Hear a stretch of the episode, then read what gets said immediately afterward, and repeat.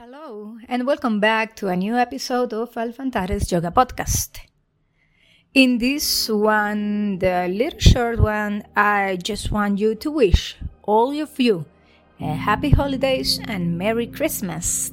And I want you to know that even if I haven't posted in a while on my podcast channel, I'm still working on it.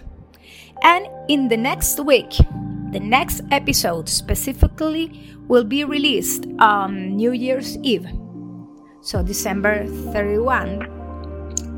I will be posting a meditation focused on ending cycles because we are ending this year 2020 that has been very erratic, very uh, heavy on the energy, very strange and difficult for a lot of people worldwide.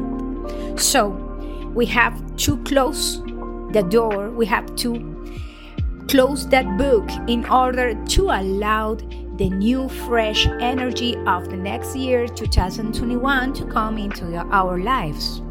So pay attention to the new release on December 31 with this meditation. So Namaste. Thank you for listening and see you soon. Bye and Merry, Merry Christmas to you all.